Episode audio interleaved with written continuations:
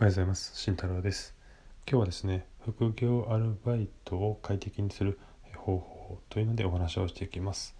えー、皆さん、まあ、コロナの、えー、時期になって、まあ、副業で、まあ、アルバイトなどを始めた方も多いんじゃないでしょうか、まあ、今回は、えーと、ネットビジネスとはっていうのではなくて、ま時給で働く副業アルバイトというのをちょっとお話をさせていただきます。私自身も、え正社正社員をしながら、まあ、7つほど今まで副業のバイトを経験してきました。まあ、その中で感じたことっていうのをお話をしていきたいと思います。まず1つ目。1つ目は、えー、謙虚にするということです。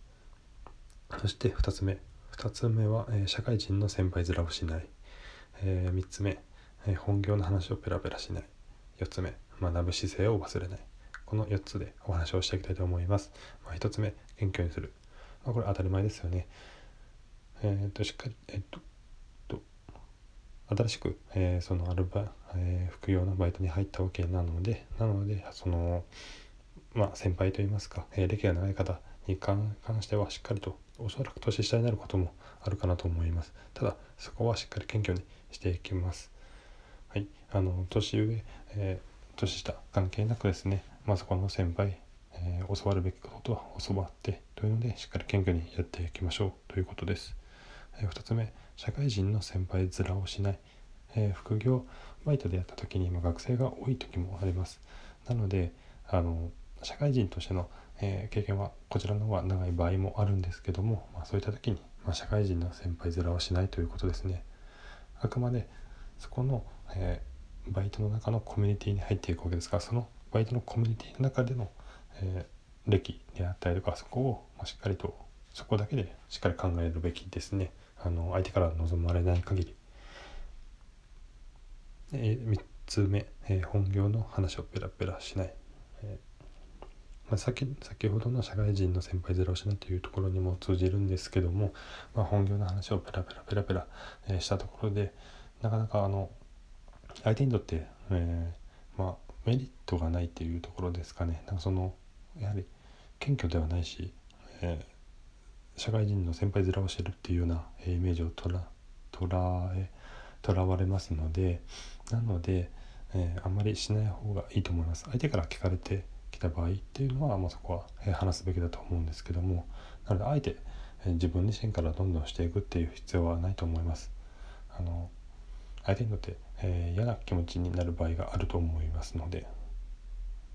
では4つ目、え学ぶ姿勢を忘れない。これはですねあのその副業バイトをする上での考え方っていう部分にもなるんですけども、えー、その副業バイトをすることによって、えー、何を自分自身が学びたいのかっていうのはまずそもそも明確にしておく必要があります。まあ、それで選ぶ必要もあるんですけども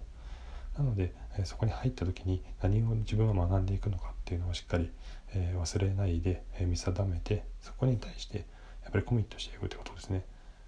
もしじゃあその塾の講師とかっていうのをやるとします。じゃあそこの教えるって人に教えるっていうスキルを身につけたいのであればそこにしっかりフォーカスをして、えー、どんな風にしたら、えしっかり教えれるようになるのだろう分かりやすく教えれるのだろうというのをしっかり、えー、あのー、教えてもらうであったりとか自分でものにしていくその学んでいくっていう姿勢があると忘れてはいけないです。ただ、えお金を稼ぐ時給を稼ぐっていうだけにならならずにしっかりと学ぶことっていうのを明確にして忘れずにしっかりそこに対して、え、コミットしてください。では、えー、今日は、え、副業バイトで副業バイトをする上で、快適に過ごす方法というのをお話をしてきました。1、謙虚にする。2、社会人の先輩面をしない。3つ、本業の話をペラペラしない。4つ、学ぶ姿勢を忘れない。というのでお話をしていきました。じゃあね。